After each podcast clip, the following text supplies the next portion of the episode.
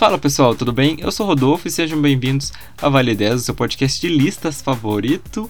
E geralmente a qualidade dos filmes de uma franquia aí vai caindo, né, conforme as sequências vão saindo, mas alguns filmes aí fogem dessa regra. Então hoje nós vamos falar das sequências aí que são melhores que o filme original. E para comentar, estamos aqui com ela, que é cinéfila, a Roberta. E aí? E aí, Roberta, muito, muito cinéfila você, né? Nossa, demais. Aquele, fi... Aquele filme europeu de 4 horas lá que você me passou, pô, adorei. Sabia da sua cara. eu nunca vi um filme europeu de 4 horas. Eu também não, graças Deixa eu devolver minha carteirinha de cinéfilo aqui. e também estamos aqui com ele, que apareceu de última hora mais uma vez, o Melegari. Uh, ho, ho, ho. E a última vez que eu apareci de última hora, eu fui convidado. Dessa vez eu vim de Penetra. Então. Dessa vez a gente quase amigo, expulsou você- o Rodolfo, o apresentador Ah. aqui. você no episódio das pessoas aparecidas lá, você chegou depois também. É, eu cheguei depois, vocês já estavam. Vocês já tinham até começado, né? Aham. Nossa, eu tô, eu tô muito penetra nesse, nesse Vale 10, né, gente? Meu Deus.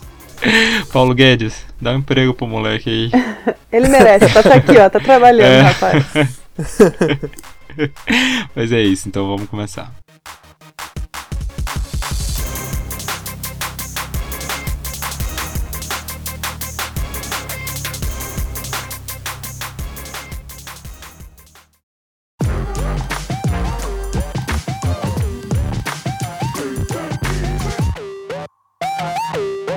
Em décimo lugar, vamos falar de Annabelle 2, Criação do Mal. O primeiro filme da Annabelle veio aí com muita expectativa pra galera, mas era bem sem graça, né? Entregou a história de um casal aí que era atormentado pela boneca e fez relativo sucesso, né? Mas a crítica e o público não gostaram nem um pouco.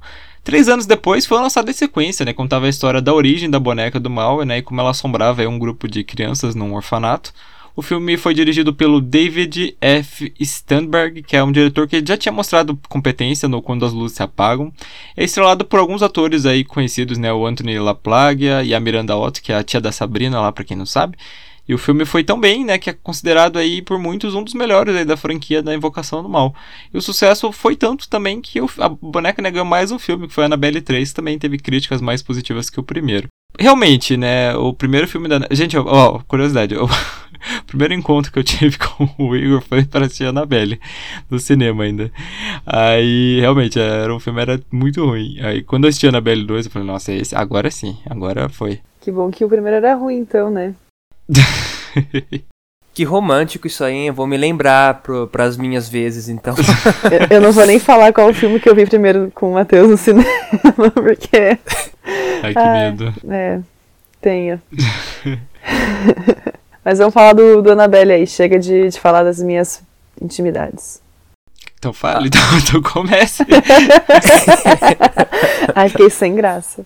Cara, então, eu achei legal, assim. Eu não, na verdade, assim, eu não curto muito filme de terror com, com foco em criança, tipo, que as crianças resolvem o mistério e salvam o mundo, pá. Porque eu sempre acho muito absurdo como os adultos são tapados, sabe? Nesse é um pouco isso. Tipo, ah, o adulto não conta.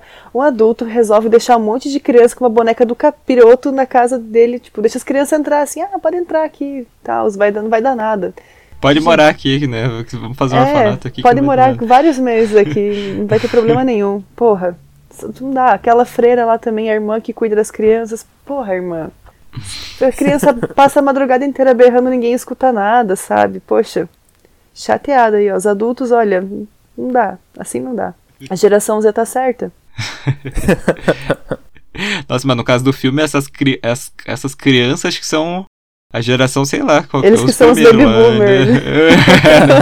Eles, que o filme se passa nos, nos anos 50, nos anos 60, agora não lembro. Uhum. Mas, mas, é- mas assim, comparado ao. Ele não é um filme de terror perfeito. Tem várias ressalvas com algumas cenas, mas comparado ao primeiro Annabelle, ele acho que apresenta muito potencial. Ainda mais porque ele é um prequel, né? Prequel é quando o filme. É, ve- vem a história do, do filme se passa antes da história do primeiro, né? E não sei, eu, eu acho o primeiro Annabelle tão chato, assim, um filme tão chato que nada acontece, sabe? Uhum. Tipo aquele casal, daí o cara compra a boneca, daí a boneca fica atormentando a mulher lá que tá grávida, ter filho, e a mulher de se livrar da, da desgraça da boneca de uma vez. não faz nada também. E, ah, não sei, eu não gosto do primeiro Annabelle. Esse eu gostei bem mais, assim. Tem uns sustinhos melhores, tem aquela cena do espantalho que eu gostei bastante também Ah, é desse. boa. Uma das cenas que mais me assustou nesse filme foi quando a, a amiguinha da menina possuída lá tá escondida atrás da escada. E daí, do nada, Uhum. aparece a boneca sentada na cadeira. Nossa, mas aquela cena eu tomei um susto. Porque eu não tava. Eu sabia que ia acontecer alguma coisa, mas não aconteceu no timing que eu tava achando que ia acontecer. Daí eu tomei um susto, assim. Fiquei tipo, eita porra. É, acho que o Melegari não assistiu, né? Nem, um do, nem o um, nem o dois. Então, eu ia comentar isso com vocês e com a plateia também que está nos ouvindo. Tem. Como eu cheguei de Penetra, eu não me preparei. Igual muitos episódios do Vale 10 eu não me preparei. Você percebe, né, Rodolfo, que eu sou um ótimo membro, né? Assim, exemplar. Aparece em todas, mas não faz nada, mas não faz a lição de casa, né? Claro que não, sua presença aqui, ó, deixa nosso episódio mais com mais brilho, com mais peso, de alguém que entende do que tá falando aqui, ó. do- dos Funcionário do mês, contextos. você. É, Ah, no, no caso eu não entendo, né? então eu ia falar pro, pro pessoal que tem vários filmes que eu não vi, né? Então eu vou ficar meio quietinho em alguns. Alguns talvez vários, né? Mas em outros eu vou poder comentar. Eu não vi, eu não vi. Eu tenho. Eu tenho um probleminha com filme de, de terror. Eu, eu fico com muito medo, gente. Eu não gosto, não. eu sou burra, porque eu Tá fico com medo, mas eu. Nossa, eu gosto muito de assistir, depois eu me arrependo muito. Mas. É, Eu eu, eu gosto parar. muito, muito de filme de terror. mas eu. de- Nossa, é, tem que ser um filme assim. Muito, muito assustador mesmo pra, pra me dar medo. Porque eu já assisti acho que tanto filme de terror que eu queria uma, uma casca, assim, que, nossa, pra me assustar É. tem que ser uma coisa muito assustadora mesmo. É, agora eu tô um pouco assim também. Eu acho Sim. que. Ah, eu, eu- pode falar, pode Os que falar. eu, os- geralmente os filmes de terror que eu fico com cagaço, assim, são alguns que de, de terror psicológico ou terror japonês, porque, cara, nossa, eu não sei o que, que eles fazem. Tem uns que, assim, não sei, é que faz anos que eu não assisto terror japonês, né? Mas os que eu assistia, nossa, eu lembro que eu tinha uns cagaço mesmo. Nossa, era pesado. É, eles, os caras sabem fazer filme de Uhum. terror lá no, no, no Oriente como um todo, né? O, tanto que um dos filmes que eu mais gosto, assim, que eu mais tive medo quando eu assisti é o. Aquele Espíritos, quando a morte está ao seu lado, que ele é tailandês Ah. ou da Indonésia, agora eu não vou lembrar. Mas é muito que é bom. da, Nossa, é da é namorada, bom. né? Do cara com a namorada. É, Esse sim, nossa, é cara, muito bom. o final desse filme é de, olha, é pesadão. Pesadíssimo. Pesadíssimo. Ah, eu só queria de falar da Ana, pra gente terminar da Annabelle, é que eu, eu gosto daquela cena também. Acho que é a minha cena preferida é quando. vou vamos dar um spoiler aqui. Ah, fica uma dica, tá? A gente vai dar uns spoilers e tudo mais. Então, se você não assistiu, né, pretende assistir, ou o primeiro ou o segundo, você dá uma pulada. Mas é um spoiler É, quando- motivacional pra você ficar com vontade de querer de, de assistir. Pode ser também. É quando. Porque o casal lá do. O que acontece no, no Annabelle 2, né? Eles falam da criação da boneca. Eles tinham uma filha que chamava Annabelle, né? O, o casal principal. E a menina morre num acidente de carro. E eles tinham mandado fazer uma boneca, que é a boneca da Annabelle, né? É igual a menina, né? Tipo, ela usava aquele vestidinho, tinha aquelas tranças e tudo mais. Só que o que, que acontece? Os, eles resolvem, assim, tipo, fingir que a boneca tá. tá fingir que a- o espírito da menina tá por ali. Daí eles começam a, tipo, a falar com a boneca, deixar as coisas arrumadas. E eles veem as coisas se mexendo, eles acham que é o espírito da menina. Só que se você já assistiu Invocação do Mal, você sabe que na verdade não é. É um demônio que enganou o casal, fingindo que era a criança. E não, e não é a criança de verdade, né? Porque como a Lorraine Warren fala no, no Invocação do Mal, os tipo, demônios, espíritos não humanos, eles não possuem objetos, eles possuem pessoas. Então ele usa só a boneca como modo de... Tipo, ele só manipula a boneca pra fingir que é uma uma criança, mas não é. E daí tem uma cena que a, a menina tá, tipo, brincando assim de chazinho na, na mesinha. Chega a mãe dela com uma. Tipo, a mãe já percebeu, já que é o capiroto ali, chega com uma cruz por trás. E, tipo, a menina vai vai, tipo, ficando tudo torta, assim, crescendo. Nossa, eu achei essa cena a mais sensacional que tem. Eu gostei muito, muito, muito dessa cena. Mas enfim, era isso que eu queria falar. É verdade, essa, essa cena também é boa. Eu tinha esquecido de comentá-la, mas é realmente bem bacana. Ficou, dá um. Ela não dá muito medo, ela você só fica meio tipo, eita porra. Eu, eu senti é. isso.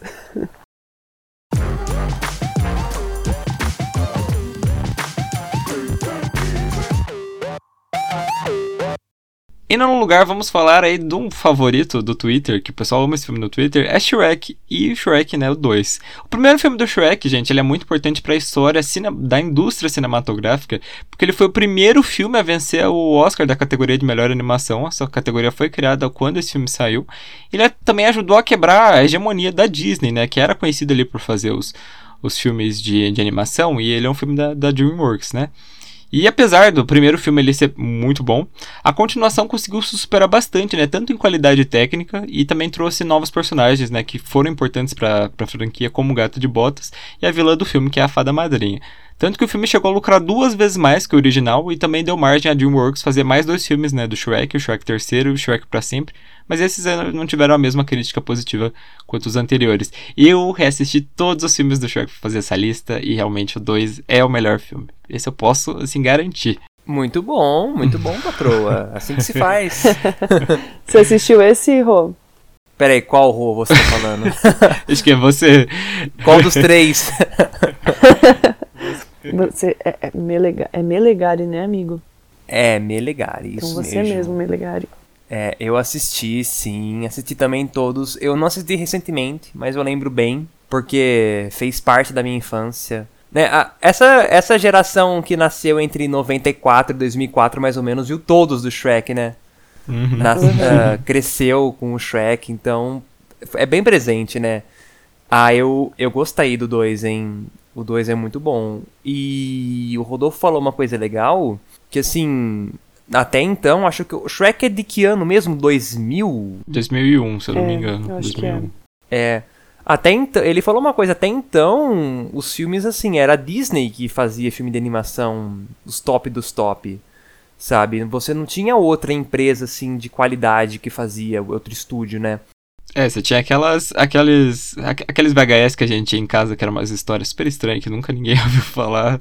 São umas animação bem duvidosas. Eu, ó, quando, eu, quando eu era criança, eu tinha uma fita que chamava Árvore de, Christopher Árvore de Natal. Ninguém ouviu falar desse filme, acho que nem o Google conhece, na verdade. E tipo, eu tinha, assistia todo dia em repeat aqui em casa. Mas enfim, voltando no Shrek, continue, amigo. Então, e e aí a DreamWorks, inclusive a DreamWorks ela tava meio ruim das pernas, né? Ela não tava boa economicamente. Aí ela teve a ideia do Shrek, né? Inclusive, gente, eu não sabia disso, eu descobri recentemente. Shrek é baseado num livro de mesmo nome, mas assim, a história é um pouco diferente. Eles fizeram, eles zoaram um pouco mais no filme ou fizeram o filme mais family friendly. É, acho que sim. Acho que sim, o livro é um pouco mais pesado. Uhum. Mas assim, aí eles fizeram, né? Falaram, ah, acho vai ser um filme que vai dar um dinheirinho aí pra nós, né? Eles, ach... eles queriam que fizesse um pouco de sucesso, mas nem tanto. Mas aí quando deu, nossa, foi, foi incrível. E igual o Rodolfo falou, né? Ele foi um... muito importante porque assim estabeleceu novos precedentes, né? Porque foi uma animação que caçoava, né? Das animações, dos contos de fadas, né? Você não tinha muito isso. E, nossa, o pessoal adorou, né? O primeiro Uhum. filme e o segundo filme. Realmente, todo mundo fala, assim, que adicionou muito, que também a música do segundo filme é muito boa, né? Achei muito interessante. Uhum. Aham. É verdade. Eu, eu também assisti os filmes recentemente porque teve um dia assim que não tinha nada pra assistir, a gente tava muito lesado, a gente só queria ver uma coisa muito idiota. Daí a gente botou o primeiro filme e nossa, era muito assim, hoje revendo ele é muito ruinzinho, meu Deus. Mas eu lembro que na nossa época assim, quando saiu, cara, adulto, criança, era um filme tipo muito pra família assim, então todo mundo foi pro cinema, todo mundo só falava disso, tinha biscoito do Shrek, tinha mala, boneco, tipo, tinha muita coisa pra vender deles. E eu, eu lembro ainda que tinha o, o, gulo- é, o- o- a bolacha que tinha era gulosos, sabor flocos do Shrek. Nossa, essa fazia muito sucesso nas lancheiras. Mas Nossa, você achou, você achou o primeiro filme ruim? Você achou o primeiro filme ruim? Cara, eu achei. O 3D tá muito estranho, porque acho que não tinha muito recurso, tanto quanto teve o segundo, né? Mas você tá falando da parte técnica, então. Não É. da parte da história. de- Ah, tá, entendi, beleza. Cara, eu não sei, tem muita piada machistona e homofóbica, assim, no primeiro. Hoje acho que envelheceu um pouco mal, assim, sabe? Vendo hoje eu fiquei meio, Uhum. eita porra, isso aqui tá, tá meio esquisito. Mas o, o segundo já é um pouco mais suave, assim, ele tem muito mais referência do que o primeiro, né? Então, a gente assistiu o segundo esses dias e gostou bastante mesmo. O segundo realmente é bem melhor que o primeiro. Vale a pena É, assistir. Eu, Uhum, eu amo o Shrek 2. Eu amo. A, gente, esse filme, a dublagem dele é muito espetacular. Sim. O cara que faz a voz. Acho que é o Mário Jorge Andrade, se não me engano, que faz a voz do, do burro. Mano, ele manda muito bem. Ele manda. Que é o dublador do Ed Murphy também, né? Ele manda muito bem. Eu amo aquela. Quando o burro vira cavalo, sabe? Que ele fala trotando, trotando, trotando. Muito bom. ah, eu amo. Eu amo a dublagem brasileira. Ai, eu amo o biscoitinho de gengibre lá. Nossa, eu amo demais aquele, aquele personagem, é muito fofinho. É muito bom, né? Nossa, e a, a Roberta mencionou os gulosos. Eu lembro, nossa, passava muito na TV esses comerciais do Shrek, né? Dos produtos do Shrek. E como eu falei, essa, essa geração nossa, assim, dos anos 90 do começo dos 2000, sabe, viveu com o marketing do Shrek, né? O Shrek era muito popular, muito famosinho, né? Lotava salas de cinema para ver. Eu lembro que quando. Eu não lembro muito bem porque eu acho que quando eu comecei a criar memória para esses filmes, o 1 e o 2 já tinha em fita, né, em VHS, então eu não cheguei a ver no cinema, mas o 3 e o Para Sempre eu cheguei a ver. Inclusive, eu tenho, eu, ou eu acho que eu tinha, ou não, eu tenho ainda, Banco Imobiliário do Shrek 2. Que? Nossa. Sério que tem isso? Tem, Eu tô chocada com Tem. essa informação. Tá, tá enfiado em algum lugar da minha casa, mas ele existe. Eu joguei muito, muito, né? E você, e os lugares que você tinha pra comprar, né, no, no jogo, eram os o- as coisas lá do reino tão tão distantes, sabe? O castelo, Uhum. Aí ah, eu tinha tô as- vendo aqui. Ah, que legal. Nossa. gente. é, a casa da Cinderela, achei. sabe? Tinha, era muito legalzinho. Parece legal mesmo. É que tem uns, tem uns diferenciados, né? Tem do, sei que tem no Bob Esponja, tem uns outros também. Legal.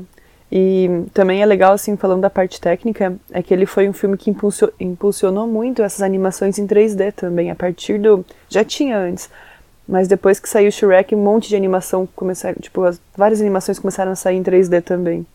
Porque também acho que Uhum. eles melhoraram muito a tecnologia, né, pra poder fazer a modelagem dos personagens e tal. Sim, olha a Pixar aí, né? Sempre lançando um filme 3D maravilhoso pra nós. É, e quando ele a, a DreamWorks lançou o, o Shrek fez tanto sucesso que assim, lembra que eu falei que a empresa já estava ruim das pernas? Nossa, salvou eles. Aí daí pra frente eles começaram a fazer outros. Né, eu gosto do- dos desenhos da DreamWorks, da, dos filmes deles também. Acho que são bem diferenciados assim. A Eu Disney é aquela lembra- coisa. É, que eu não tô lembrando de cabeça, tipo, algum outro filme deles. Deixa eu ver aqui, que eu também não tô lembrando. Mas eu lembro adoro que- os filmes da DreamWorks. Quais são? Não, não sei. Olha, Madagascar é deles. ah, que mais aqui? Kung Fu Panda é deles. que mais? É. t- Como Treinar o Seu Dragão é deles. Ah, eu tô como treinar o seu dragão, eu gosto, hein? É, então, sabe, eles fizeram uns filmes bons. Você vê, a Disney é aquela. aquele estúdio mais tradicional, né? Hoje tá dando umas diferenciadas, né? Mas sempre foi aquela coisa da. Ah, da historinha tradicional, da princesa tradicional, né? Que é bom, né? Tem a sua qualidade. Mas aí a DreamWorks, ela sempre fez essas coisas um pouco diferentonas, né? Tipo Shrek, aí o Kung Fu Panda, que também é diferente, né? Então, coisas diferenciadas. Aí os, os desenhos de hoje estão um pouco esquisitos, né? Tem, tipo, Trolls e o aquele aquele bebê que é um chefe da máfia. Ah, é, esse eu achei um saco esse filme. Cara, DreamWorks tem uma animação que eu mais. Uma das animações que eu mais gosto, assim, que eu já assisti, sei lá, acho que eu já vi umas 15 vezes, porque eu sempre obrigo meus amigos a assistir comigo, que é A Origem dos Guardiões. Ah, é muito fofinho. Nossa, é muito bom. É muito bom esse. Só que eu acho que eu nunca vi. Não é o da coruja, tem, os da, tem o da coruja lá que não é esse, que acho que esse é só os Guardiões. E tem esse que é a Origem dos Guardiões, que ele conta a história de alguns personagens folclóricos, como a Fada dos Dentes, Papai Noel e tal. E ai, é perfeito esse desenho, sério. Perfeito, perfeito. Tem no Netflix, eu acho. Tinha até esses tempos. Eu gosto do Sem Floresta, que é da, da DreamWorks. Eu assisti bastante quando era criança. Nossa, eu, eu fui no cinema ver esse filme, mas eu não lembro dele. É, é que é o- eles estão construindo um condomínio lá e estão tirando um pedaço da, da floresta, daí os bichinhos, tipo, fazem uma revolução. É, é bem, bem revolucionário. Olha o marxismo cultural aí, hein? eu fiquei pensando, eu fiquei, eu fiquei pensando nisso, mas os bichos fazendo uma revolução, é maravilhoso.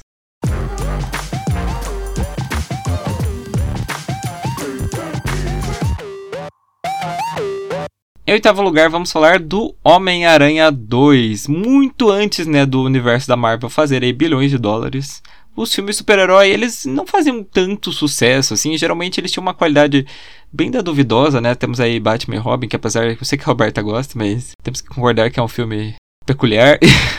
e tem o Demolidor também. Deus tá vendo eram isso. Filmes, assim, eram filmes que não faziam sucesso.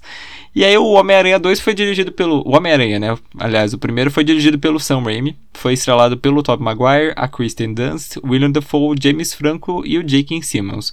E o filme ele foi tão bem aceito, gente, que ele chegou a ser indicado a dois Oscars. E dois anos depois veio a continuação. Né? Dessa vez o Homem-Aranha enfrentava o Dr. Octopus. No primeiro filme ele enfrenta o Duende Verde enquanto ele tenta conquistar a Mary Jane e também fugir da própria polícia de Nova York. O filme lucrou quase 800 milhões de dólares, era muito dinheiro para época, principalmente se tratando de uma época em que os filmes de super-herói, né, como eu falei, já não eram como hoje. Além disso, ganhou o Oscar de melhor efeito visual daquele ano. Eu fui assistir esse filme no cinema, eu lembro, realmente gostei muito, muito, Eu muito, também muito. fui no cinema. Eu também fui no cinema. Eu lembro que a minha tia me levou ainda no extinto cinema de Araras. Não tem mais cinema aí, amigo? No jazido. Nessa época tinha, aí fechou. Aí ficou assim, nossa, uns 12 anos sem ter cinema aqui. Caramba. Aí uma empresa, acho que Cine, Cine A, não sei qual, ela olhou, falou, porra, podia ter um cinema aqui de novo, né? Inclusive eles refizeram no mesmo prédio, só que no andar de baixo. Uhum. Porque tinha no andar. Era um mini shopping que a gente tinha aqui, né? Parecia uma galeria, mas pros padrões interior de São Paulo era shopping, tá, gente? Aí ficava no último andar. Nossa, shopping super cheio, várias pessoas. Mas aí deram uma decaída, fecharam várias lojas, só ficou as lojas do térreo. Aí eles deram uma ajeitadinha lá e. Ah, não, não, foi no último andar. Ah, é. No último andar, desculpa, gente. Fiz, ó, fake news aqui. O cinema de Araras foi feito no mesmo lugar, então é no último andar. O último andar só tem o cinema. Aí, tipo, tem, tem o térreo, o primeiro andar, que não tem nada vazio, tem um, um vácuo lá. A gente só sobe na escada rapidinho pra chegar no, no segundo andar, que é a sala de cinema. Aí, muito bom, revi- reviveram. Mas eu assisti o Homem-Aranha 2 no primeiro, nesse primeiro cinema de Araras também. Muito bom. Continua aí, Rodolfo, depois a gente fala propriamente do filme. O que eu acho legal do Homem-Aranha 2 é que, é, apesar de ter tipo, só dois anos de diferença, né? Eu acho que a- as qualidades dos efeitos visuais, assim, tipo, melhoraram bastante do, do primeiro pro, pro segundo. Mesma coisa que aconteceu, acho que no caso do, do Shrek, né? Tudo bem que no Shrek você percebe bem mais, porque é uma animação, mas eu acho que do, do Homem-Aranha 2 pro primeiro, assim, teve um grande salto. Ah, Quer dizer, ao contrário, né? Do primeiro pro segundo teve um grande salto de tecnologia, assim. E eu gosto bastante do Homem-Aranha do, do Tobey Maguire. Acho que ele é um, um bom Homem-Aranha também. Você tem aquela, aquela guerra, né, de qual que é o melhor Homem-Aranha. Não sei se eu não tenho certeza se o meu favorito é o Tobey Maguire, mas é, eu gosto bastante. Pois é. Como que é o nome do novo Homem-Aranha agora? O, o rapazinho, eu sempre esqueço o nome dele. Ah, é aquele maravilhoso. É, Lindo, ele mesmo. maravilhoso, é, gostoso esse aí, do Tom Holland. Esse, isso, esse mesmo. Cara, eu tenho um problema que eu nunca lembro o nome dele. Cara, eu gostei. Eu gostei muito. Eu, enfim, eu assisti WandaVision, daí como eu não entendi porra nenhuma, eu tive que ver todas as coisas da Marvel, né? Daí agora eu sou uma Marvete aí, ó. Traí o movimento da DC, desculpa DC, mas vocês estão fazendo um filme muito ruim, melhorem. E não que os da Marvel sejam muito bons também, né? Mas assim, eu gostei muito dessa questão de construção de universo que eles fizeram, é fantástico, assim. Uhum. E daí eu acabei vendo, né? E cara, eu curti. Eu curti o filme do Homem-Aranha, o último que eu- saiu, como é que é? Longe de casa, eu acho, O- né? lo- É, eu sempre confundo qual que é o primeiro e qual que não é. Porque os nomes são muito criativos, né? Ai, meu Deus do céu, Ai, peraí. por que não fala, não bota no um, Google dois pra e não três nessa bosta. porra, meu Deus. Ah, olha aí, ó. Fui elogiar a Marvel, já vamos ter que fazer uma crítica aqui, ó. O Longe de Casa é o último que saiu. O que vai sair agora, ele tem outro nome, que, é o, que não é Longe de Casa. Ah, então, eu assisti o que já saiu. Enfim, foco, né? Foco no rolê, que é o, nem é esse que a gente quer falar. Mas, enfim. É, cara, eu gostei, assim, sabe? Eu tava esperando bem menos e eu achei que foi legal. Ele é um filme. A gente tem que. Eu acho que cada filme da Marvel, desses novos, tem uma vibe. Você tem que entender a vibe do filme por- porque não é a mesma vibe todos eles, né? Uhum. Enfim, eu achei bem bacana, assim, eu gostei muito dele como, Homem- como Homem-Aranha, me convenceu, porque o Homem-Aranha dos quadrinhos, não que eu seja também uma grande leitora de Homem-Aranha, mas o Homem-Aranha tem essa coisa dele ser muito inseguro, de ele ser um rapaz nerd e, né, tipo, todo preocupados e tal.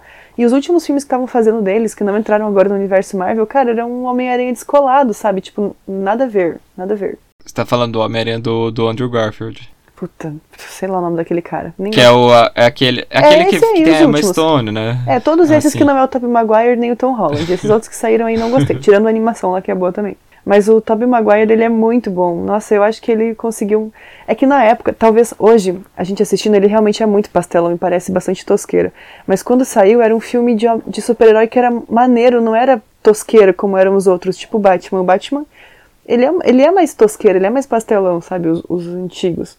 E esse tinha uma vibe de ser mais mais ação, sabe? Então eu acho que ele foi realmente bastante revolucionário nessa época. Ele mudou, ajudou um pouco a mudar essa visão de ser um filme pra galera, de família, só que não tão tão bobão assim. E o 2 ele inclusive é bem melhor nesse aspecto. O primeiro ainda é um pouco pastelão comparado com o 2. O 2 já é bem mais legal, a história é um pouco mais densa assim, tem um pouco mais de explicação. O vilão não é vilão só porque ele é do mal e tal. Então é bem bacana. Olha, muito completo, gostei. Temos uma especialista.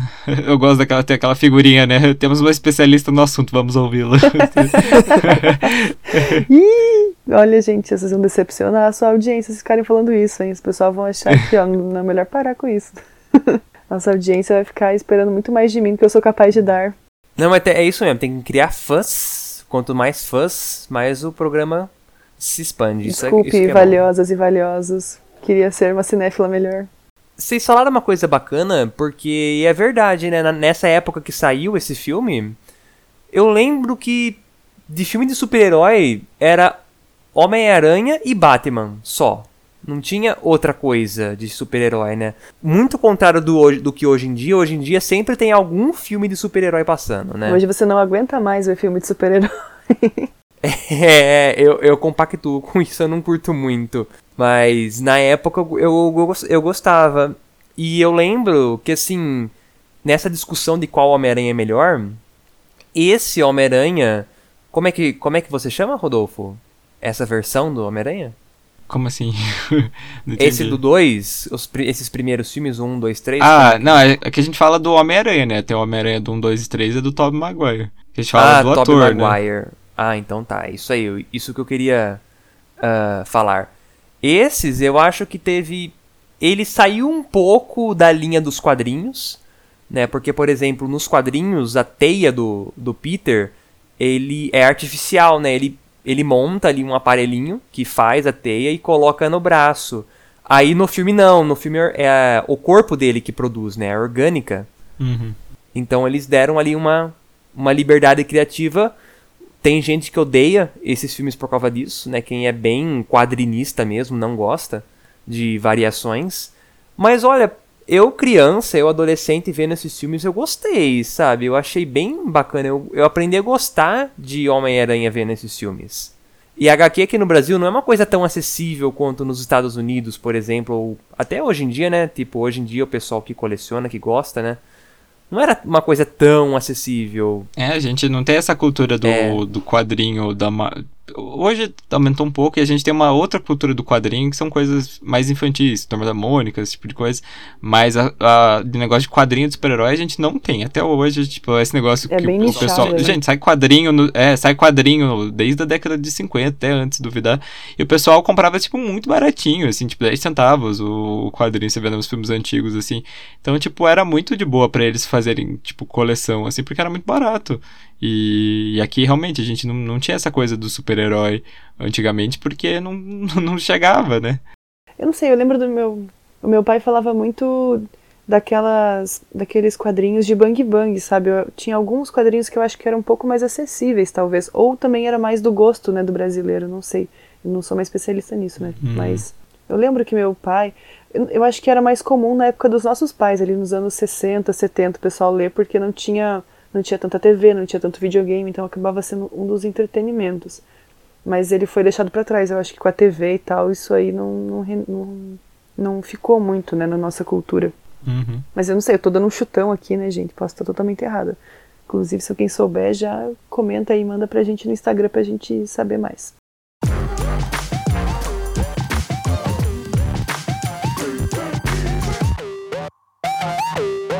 Em sétimo lugar, vamos falar de Star Wars Episódio 5, Império Contra-Ataca. Bom, Star Wars dispensa apresentação aí, né, galera? E nós já até falamos desse mesmo filme lá no nosso primeiro episódio, né, dos melhores plot twists do cinema. Mas para quem nunca assistiu, né, o que é lembrar, o primeiro filme contava né, a trajetória do Luke Skywalker, né, se juntando aos rebeldes para lutar contra o império do Darth Vader, ao lado da princesa Leia, do Han Solo e do Chewbacca.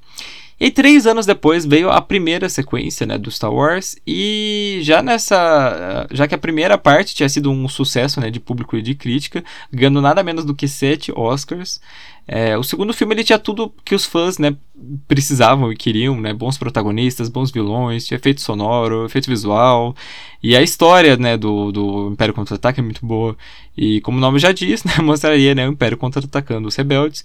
E também foi nesse filme né, que a gente tem o famoso aí, né, que, ele, que muita gente fala errado, que é, muita gente fala que ele fala, né, Luke, eu sou seu pai, na verdade não. É, na verdade ele fala, não, eu sou seu pai, que explicava as origens né, do, do protagonista.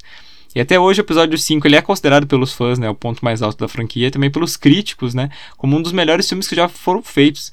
Ele lucrou 550 milhões, isso numa época, gente, que valia muito mais do que agora, e entrou inclusive para a biblioteca do Congresso americano como uma das obras mais importantes da cultura estadunidense. Eu sou muito suspeito, né, eu amo Star Wars e eu acho que o episódio 5 é realmente meu favorito, assim, não Ai, gente, faltam palavras. tá emocionado ali o menino. Ah, emocionado de falar Star Wars aqui. Vai começar a chorar aqui, meu Deus. ai, ai. Mas me fala, Rô, então, por que, por que você curte, assim, agora fala da, do seu coração, assim, agora que você já apresentou o filme aí. Eu fui assistir Star Wars quando eu já era velho. Eu já tinha. Já era na época do ensino médio, já. É, Nossa, porque é um o meu pai, ele sempre gostou mais. ele sempre gostou mais de Star Trek, né? Meu pai sempre gostou mais de Star Trek, ele assistia, tá certo né? ele. Os, as, séries antigas e tudo mais. E, e, eu lembro que eu fui. Eu lembro que eu tinha assistido Star Wars uma vez quando era criança. Eu fui assistir o episódio. Ó, me levaram pra assistir o episódio 1 no cinema, legendado. Eu tinha 6 anos, sei lá, não entendi nada. eu, eu tenho vagas lembranças assim na minha cabeça. E porque meu primo queria ver e tal. E era o único filme que tava passando. E eu lembro de ter ido ver, né? Não ter visto nada. Isso ficou esquecido na minha cabeça. E aí quando. É, quando foi 2000 e, sei lá, 2010, 2011, é, meu primo falou pra eu assistir, né? Eu nunca. Eu lembro de ter assistido o episódio 1, mas não lembrava nada, né? Eu falei, tá, vou assistir, né? Ele falou, ah, tá, assiste aqui, assiste nessa ordem aqui, beleza, beleza. E eu assisti o primeiro filme e falei, cara, filme legal, mano. Muito daorinha, assim, sabe? Muito bem feito. Porque geralmente, quando fala assim de filme. Mais filme de ficção científica, que é um pouco mais antigo, o pessoal, né? Tipo, ah, deve ter ficado uns efeitos meio ultrapassados, né? Uma coisa pastelão também, mas ele não é. Ele tá bem longe de ser isso. Os efeitos especiais acho que envelheceram super bem. Ele não é um filme pastelão. Né? Claro, tem uma, tem uma cenazinha, uma outra engraçada, mas também tá muito longe de, de ser um filme de comédia. E aí quando eu assisti o episódio 5, eu fiquei, nossa, agora sim. E é isso o que eu chamo de filme. Aquele. Eu, tipo, eu, eu, eu, gosto de tudo no episódio 5. Da cena de abertura deles lá no, no planeta da neve, que não fugiu o nome, gente, perdão. Mas no, no planeta lá, é a história da, do, deles, né, no, é, enfrentando né, o Darth Vader, a luta final, né, o tem aquela cena famosa lá que a Leia fala, né, que, que ama o, o, o Han Solo, ele fala eu sei, essas sabe, eu acho que tem, tem várias coisas que, que eu, eu, eu gosto muito, né, muito nesse filme, assim, eu amo Star Wars, de verdade, gente, só do último que eu não gostei, mas isso é o, é, uma, um dia eu teria a oportunidade de abrir espaço aqui para falar sobre, mas enfim. Que legal, eu não sabia que você gostava de Star Wars, olha só, até como o podcast é bom, a gente acaba descobrindo coisas sobre os nossos amigos. Verdade, né? Verdade. Cada dia, cada vez mais a gente descobre essas coisinhas do Rodolfo, muito bom. Cara, eu não vou me pronunciar muito assim, porque eu não curto muito Star Wars, assim, sinceramente. Sei lá, nunca me pegou muito filme, sabe? É, eu nem posso falar que, tipo, eu nem tenho muitos argumentos para não gostar, porque, tipo, qualquer coisa que eu vá criticar nele, meio que, assim, eu, eu gosto mais de Star Trek, mas é porque eu tenho essa memória afetiva, assim, de assistir com o meu pai quando passava, acho que na Band, eu acho, ou na Record. Eu lembro que a gente assistia e tal. Então, eu tenho essa memória mais afetiva com Star Trek, mas. E Star Wars é uma coisa assim que eu nunca assisti, eu só fui assistir quando saíram os filmes novos. Então, o primeiro contato que eu tive com eles foi, foi os filmes novos que eram muito ruins, assim, né? Apesar de que quando eu era pequena eu assisti e eu gostei do personagem que todo mundo detesta, que é aqueles orelhudinho lá, como é que é o nome dele? Aquele que vai o ah, Eu sei de quem você tá falando. Calma, calma, calma, peraí, volta, volta. É, você tá falando do isso da segunda trilogia, do episódio 1, 2 e 3? Puta que pariu, não sei, Roel. Conta a história do Darth Vader criança lá, que ele faz as corridas. Ah, tá... ah você gosta do Jar Jar Binks. É, e todo mundo detesta ele. e eu fiquei tipo, meu Deus, eu descobri depois de adulta que todo mundo odeia ele. Eu fiquei, nossa, ainda bem que eu nunca falei isso assim para as pessoas, porque acho que eu ia ser odiada por muitos amigos meus. Eu acho que é mesmo. Mas acho que é porque eu vi quando eu era criança, sabe? Eu achei meio chato o filme e eu gostei do Jar Jar Binks porque eu achei ele bonitinho. Eu adorei aquelas negocinhos, aquelas orelhinhas dele que vão para trás, assim. Enfim, mas então não tem muito o que falar, assim, só que eu não, não piro muito. E se eu ficar falando que ah, é só o bem contra o bem, o mal contra o mal, tipo, não faz muito sentido porque Senhor dos Anéis é assim também e eu gosto muito de Senhor dos Anéis. Então, eu realmente não tenho argumentos para dizer que eu não gosto, só tenho né, que pedir desculpa e né, aceita que dói menos. Mas assim, que bom, né? Quem gosta e tal e acha legal. Realmente é um filme que, para a história do cinema, ele é muito marcante. Isso não dá para negar, né? Independentemente de, de gosto ou não. É um filme que revolucionou o cinema e vai né, tá na história. Com certeza vai continuar aí como um grande ícone. Com certeza. Mas, gente, eu recomendo ainda. Se você nunca assistiu Star Wars, ou, sei lá, assistiu um dos últimos. É, realmente, a, a última trilogia ela é bem mais fraca. Bem mais fraca mesmo do que as outras é, é bem difícil ser mais fraco que a segunda, mas tem gente que acha. Mas se vocês assim nunca assistiram Star Wars e querem dar uma chance ou querem começar, assista o primeiro episódio 4, aí o 5 e o 6. Se quiser parar aí também pode. é, realmente eles são assim disparados melhores que tem e é a história original do Star Wars e é isso. Vocês assistam o episódio 4, 5 e o 6. Então, a minha história com esse filme é um pouco engraçada porque eu comecei a ver por conta quando eu era criança. O meu pai nunca viu muito. Então, assim, eu fui procurar e falei, ah, vamos ver, né, na ordem cronológica. Episódio 1 deve ser o primeiro, vamos começar a ver. então, eu comecei a ver da trilogia nova, né? Então, né, para quem nunca tinha visto Star Wars, ver da trilogia nova, tem uma diferença ali de qualidade de gravação entre um e outro, né? Porque eles têm ali 20 anos de diferença. Então, né, porque o, o, o episódio 4 ele foi em 77, e o episódio 1 eu acho que é de 2000 e pouco, né, Rodolfo? O episódio 1 é de, acho que é 99. Então, aí eu vi e eu e tem uma diferença, né? Então, para eu criança, eu achei os primeiros esse a segunda trilogia é melhor. Né, porque assim, os aliens eles eram mais bem desenhados, você tinha mais aliens, né? Uh, os personagens eles interagiam mais, você mostrava eu acho que na segunda trilogia você mostra Coruscant, né, que é a capital do, da República, e também outros planetas com mais detalhes.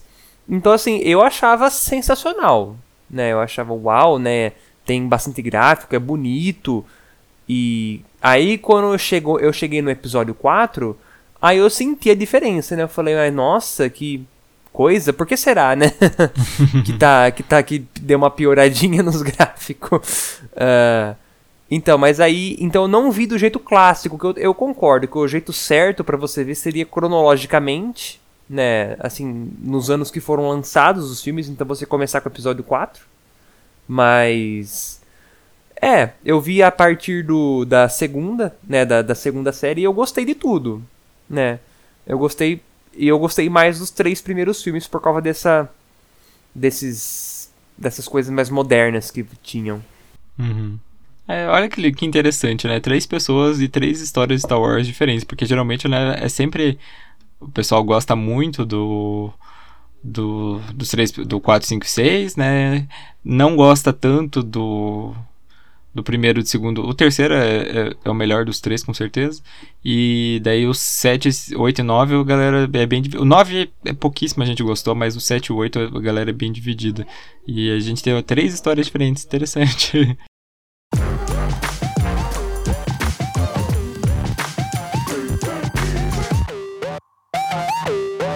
Em sexto lugar, vamos falar de Paddington 2. A mistura de CGI com pessoas de verdade nem sempre dá certo, né? Embora a gente, muita gente goste, até a gente, né, gosta de Scooby-Doo, Ovens Skills, Garfield, eles foram filmes que foram assim detonados pela crítica. É, mais uns que acertaram o tom foi Paddington, né? O filme sobre aquele urso que é meio atrapalhado. Acho que, acho que o brasileiro não deve lembrar muito, que eu lembro que passou o desenho do Paddington, mas foi por pouco tempo, mas enfim. É, o primeiro longa conta a história né, do urso aí, fofinho, buscando por lar, família e tudo mais. Recebeu diversas avaliações bem positivas, né, tanto de crítica quanto de público. E em 2018 veio a continuação, né? E ele aproveitou assim diversos temas do, do momento, né? Os produtores é, inseriram diversas críticas sociais, né? Bem importantes como imigração, feminismo e outras coisas. Também contou com um excelente elenco, né? Que já vinha aí do, do primeiro, né? O Hugh Grant, a Sally Hawkins, o Michael Gamble, que para quem não sabe é o Dumbledore né, do Harry Potter. E o Paddington 2 ele fez história, gente, é, assim entre os críticos, porque ele é o, foi o filme que por mais tempo ficou com aprovação de 100% no Rotten Tomatoes, com 245 críticas positivas. É, muitos elogiaram aí o tom bem sutil, né, com que o filme lida com temas bem sérios. Eu já sei que a Roberta, tanto a Roberta quanto o Melegari não viram o filme. Eu já tinha assistido, né? Vi de novo o Paddington 2. Eu já tinha gostado bastante do primeiro, mas o 2 realmente, assim, conseguiu deixar as coisas ainda melhores. Eu acho que a forma como ele trata, sabe, coisas tão, tão simples, né? E ao mesmo tempo tão, tão sérias, né? A questão da imigração, pô, 2018 a gente teve guerra da Síria e, e outras coisas aí, né? A Inglaterra é um país que recebe bastante imigrante, né? Pra quem não sabe, o filme ele é, ele é britânico. É, realmente é uma forma, assim, tão tão bonita, né, de tratar o vilão. Ele é aquela coisa caricata e tudo mais, mas é um filme pra família, né, então realmente não tem muito como fugir disso. Mas é aquela coisa, né, ele quer deportar o Paddington, basicamente. E acho que é por isso que acho que o filme acertou tanto, assim, no... Eu, o filme veio no tempo certo, na hora certa, com alguém escrevendo muito bem. Acho que isso foi o principal, assim, do, do acerto do filme. Ah, legal, Rô. Eu fiquei com vontade de assistir, foi só realmente porque eu não, não encontrei, assim, ele pra, nas plataformas de streaming que eu tenho assinatura. Mas eu fiquei com bastante vontade de assistir, vou ver se eu consigo achar para assistir com a minha família aqui. Assiste, assiste o 1, um, depois o 2. É porque tem que ter, gente tem que ter assistido o 2 pra assistir o. O. Tem que assistir um pra ter assistido o 2, senão você vai ficar meio perdido nas questões da família dele e tudo mais, mas mas mesmo assim, eu acho que vale a pena assistir os dois assim numa tacada só, que fica bem legal. Ah, show de bola.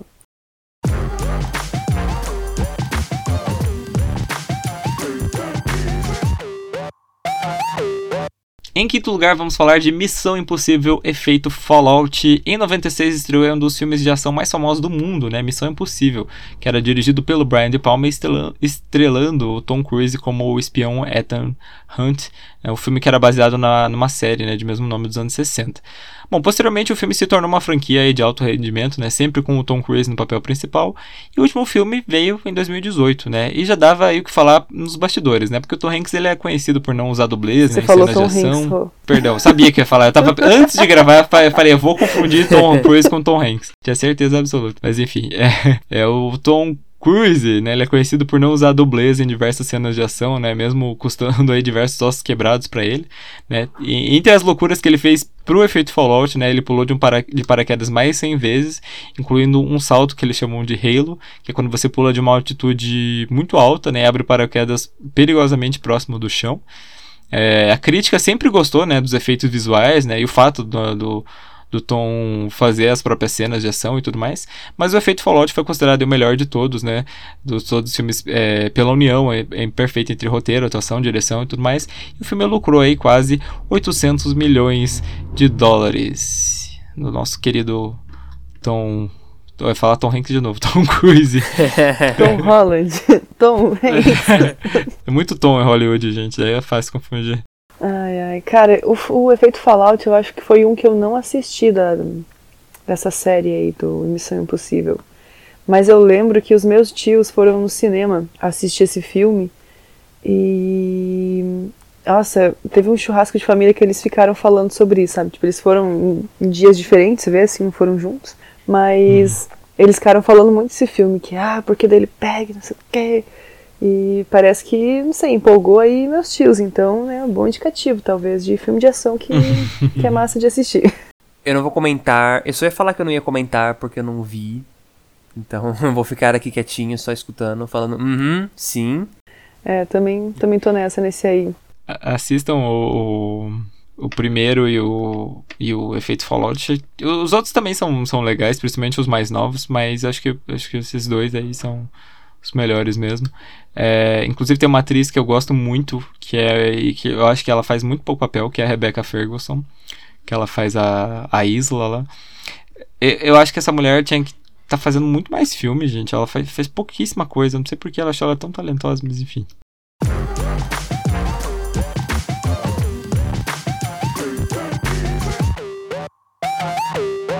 Em quarto lugar, vamos falar de Logan. Os dois primeiros filmes da franquia, né, do X-Men lá atrás, né, em 2000, foram bem recebidos aí quando foram lançados e não demoraria muito, né, para que viesse alguns spin-offs e logo foi escolhido a história, né, de um dos heróis mais amados, que era o Wolverine. Então, o primeiro filme que saiu do Wolverine é o X-Men Origins Wolverine, que foi lançado em 2009, mas esse não agradou muito a crítica, né, que criticou bastante os efeitos especiais e a história meio rasa aí do filme né?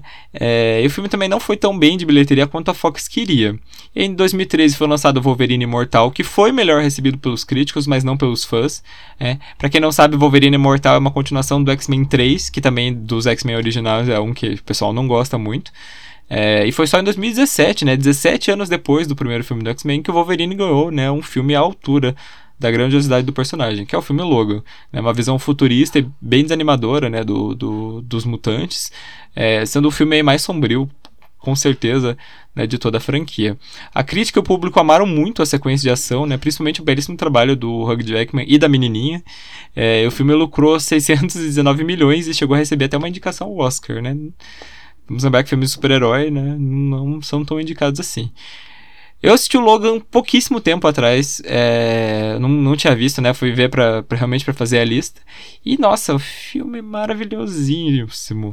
Até, não sei, até perdi as palavras para falar. É muito legal, é muito legal.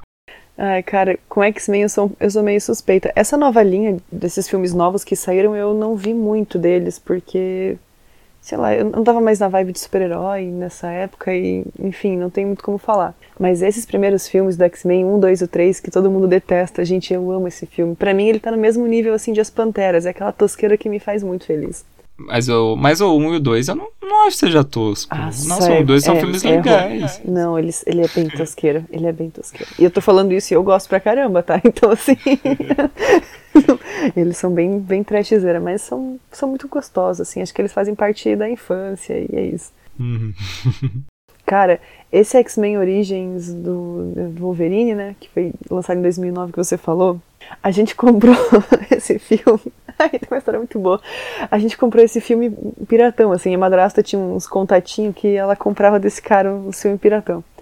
E, meu, quando esse, esse, filme a gente conseguiu ele logo que ele saiu, sabe, saiu no cinema, a gente conseguiu. Só que a versão que a gente tinha era uma versão que a produção não estava acabada, então é, é bizarro, tem uns fundo verde. Tem uma cena que eles estão. Tem, tem um céu, eu não sei onde é que eles estão, se eles estão numa máquina, se eles estão acho que no ar, né? Tem uma cena que eles estão no ar e eles vão pular de algum lugar. E no fundo você vê, tipo, uns parafusos, assim, sabe, no meio do, no meio do fundo do céu, assim, tem uns parafusos colados, você vê. E daí eles se jogam desse lugar, daí você vê, tipo, os cabos de aço que eles estão amarrados, sabe, pra depois se jogar. Tipo. Cara, é uma versão muito bizarra. Nossa, Ai, amiga. Você falando isso me veio essa lembrança de tipo, cara, eu não sei como que. Eu tenho até que ver se a gente tem esse DVD ainda. Se tiver, eu vou levar para você ver um dia, Rô, porque é muito engraçado. É uma versão, tipo, que não foi acabada, sabe? Tipo, cara, eu nunca imaginei que eu ia ter acesso a isso, sabe? Gente, mas como é que a pessoa que gravou isso conseguiu isso? Então, eu não sei, mas é tipo, é bizarro, é muito bizarro, sério. Você vê os cabos de aço neles pendurados, assim. Esse filme tem umas coisas que aparecem os cabos de aço, mesmo na pós-produção, com o filme todo feito e tal. Ele ficou umas uhum. cenas assim.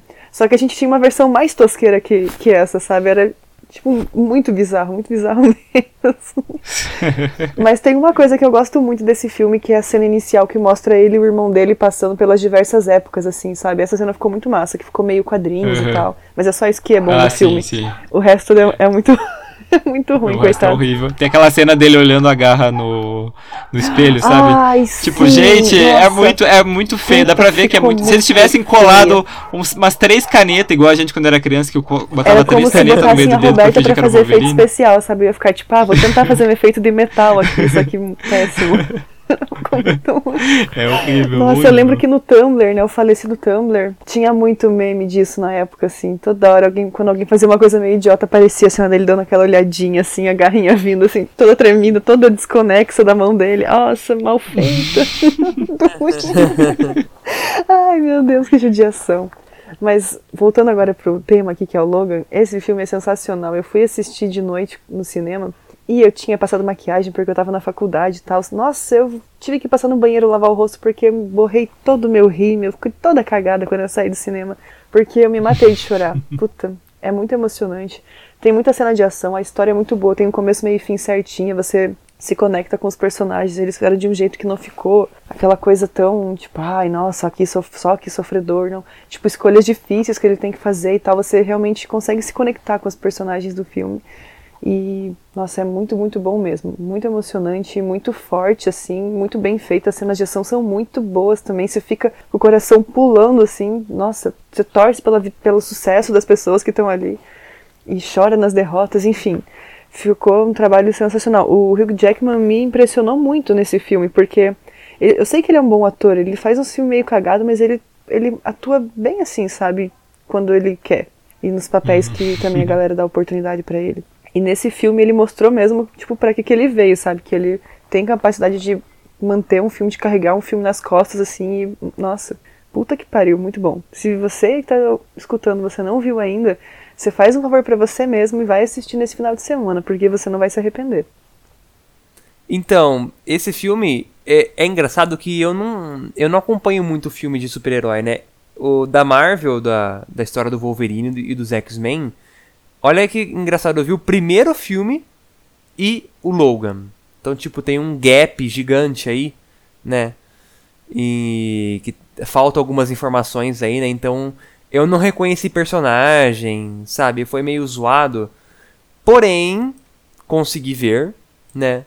Esse do Logan. E pelo que eu lembro dos outros filmes da Marvel que eu, que eu vi, tanto o filme que eu vi quanto que eu vi por, assim, por cima, aparecer na mídia, né? Realmente, esse era bem pesadinho. Eu lembro que bem. Uh, bem pesado, bem diferente do que do que esses filmes dos X-Men geralmente transmitem, né? Sim, é que tipo, os, os X-Men, tipo, os mutantes são tão tudo morto. O Xavier tá loucaço na cadeira de roda lá. Aí, tipo, o, a gente vê, né, eles meio, tudo vivendo tudo fudido, escondido, né, porque os, os mutantes no, no, futuro, né, foram exterminados. E, e, sabe, daí, tipo, você vê toda aquela situação, né? No, no, como o Roberto falou, né? No, no filme que antigamente era meio pastelão, você olha, tipo, do nada as pessoas estão tudo ferrada. Realmente vira. Fica bem, bem dark. E eu gosto quando os filmes têm essa, essa pegada, sabe? Via e mexe eu gosto de uns pastelão também, porque quem não gosta, né, gente? Mas. Mas, nossa, eu a minha preferência de filme assim são filmes desse jeito, sabe? Filmes que mostram uma realidade fora do pastelão, fora desse mundo preto e branco. Eu gosto muito, porque é como a vida é, né, gente? A vida não é preta e branca, bonitinho assim, né? A vida é cheia de voltas e reviravoltas. Pode estar uma coisa bonitinha dando certo, no, no dia seguinte tá uma bosta e não, não acontece nada certo, né? Vi de Game of Thrones, né? tipo a última temporada. E, em questão de capítulos, o negócio muda radicalmente, né? Então eu gosto de produções com essa pegada e o Logan trouxe essa pegada, eu gostei do filme. Sim. Eu acho que até de certa forma os filmes do, do Nolan, né, do Batman, trouxeram um pouco isso para os super-heróis, né? Depois, depois dos filmes do Batman, a galera começou a não que o filme do, do, do, Nolan também seja muito tipo, nossa, né, o super-herói, ele tem uma dúvida. Tipo, ele, ele ainda é um pouco raso, assim, em muitos sentidos, mas assim, é um filme que tem um, um caráter bem mais sério, né? E depois disso, os super-heróis começaram também. Começaram a fazer filmes que tinham um pouco essa pegada, né? De, cara, tem. Qual que é o problema, né, disso? Quais são os tipos de problema que enfrentaria num, num mundo mais próximo do nosso, né? Enfim, então é legal que tira um pouco esse glamour, né, do, do super-herói. Ainda mais no X-Men, né? Que nos quadrinhos eles se fodem muito, assim. Nos, os filmes não mostram tanto isso. Ah, os mais novos eu acho que mostram um pouco mais. Mas como eles são desprezados pela sociedade, eles têm que né, botar o nome deles ali para tipo, mostrar que não é bem isso, né? Tem essa questão muito forte de preconceito e tal. Então é um prato cheio para você discutir um monte de coisa né, nesses, nos filmes com, com, essa, com esses personagens e tal. Então é realmente é, ficou muito bom. É bem legal ver como eles conseguiram transformar e mudar o tom do, de um filme que, né, de uma saga que estava vindo aí com filmes bem duvidosos assim e tal.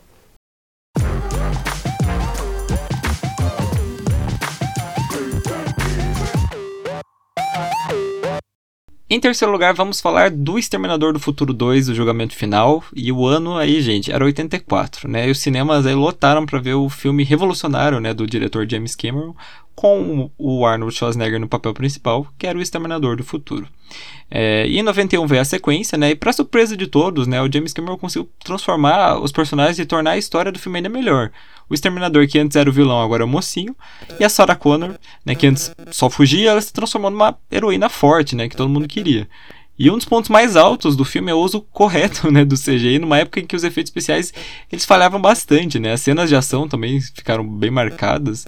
E muitos críticos aí até consideram esse filme como o melhor filme de ação que já foi feito. E é uma pena, né, que depois disso o filme só foi pro buraco, né? Porque depois nenhuma das quatro sequências que vieram, né, teve o mesmo prestígio, a mesma qualidade que infelizmente teve os dois primeiros.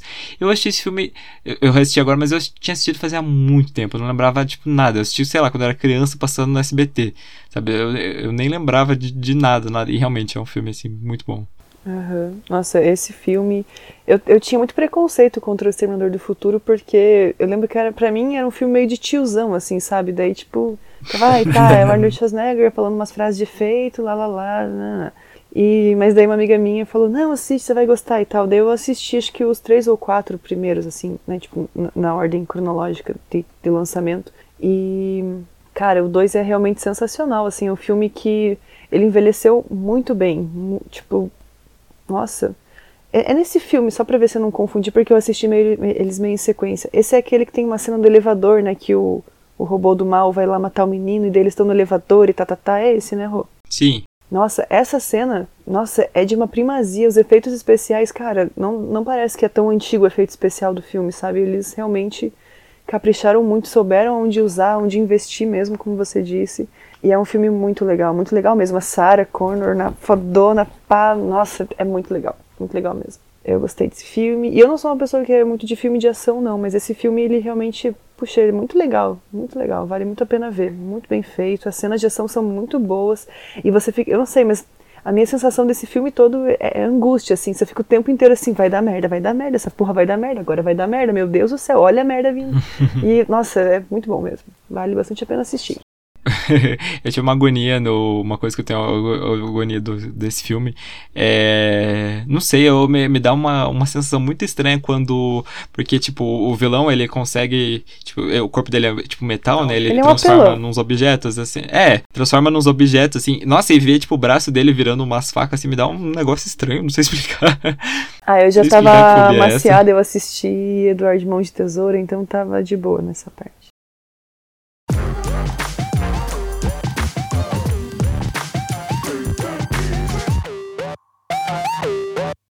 Em segundo lugar, vamos falar de Mad Max Estrada da Fúria.